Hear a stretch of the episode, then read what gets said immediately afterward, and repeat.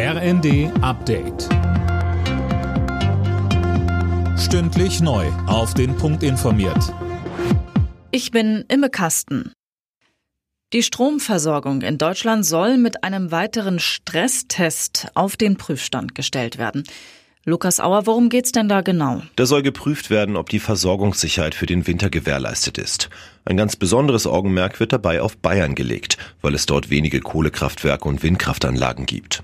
Ein erster Stresstest im Frühjahr war geglückt. Nun sollen die Bedingungen nochmal verschärft werden, unter dem Eindruck höherer Gaspreise als Grundlage. Wirtschaftsminister Habeck betont aber, Deutschland hat kein Strom, sondern ein Gasproblem.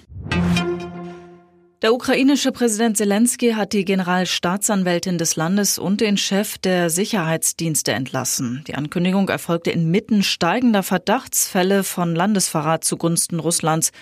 Laut Zelensky werden derzeit mehr als 650 Fälle von möglichem Verrat untersucht, vor allem in Gebieten, die von russischen Soldaten bzw. prorussischen Kämpfern besetzt sind, heißt es.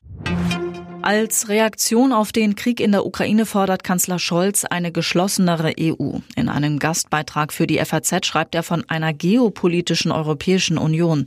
Anne Brauer. Für Scholz heißt das, die EU muss ihre Reihen auf allen Feldern schließen, wo sie bisher uneinig ist, bei der Migrationspolitik oder beim Aufbau einer europäischen Verteidigung etwa. Berlin will dazu in den kommenden Monaten konkrete Vorschläge auf den Tisch legen. Der Kanzler fordert ein Ende von egoistischen Blockaden europäischer Beschlüsse durch einzelne Mitgliedstaaten. Für ihn ist die EU die gelebte Antithese zu Imperialismus und Autokratie, weshalb sie Machthabern wie Kreml-Chef Putin ein Dorn im Auge sei. Alle Nachrichten auf rnd.de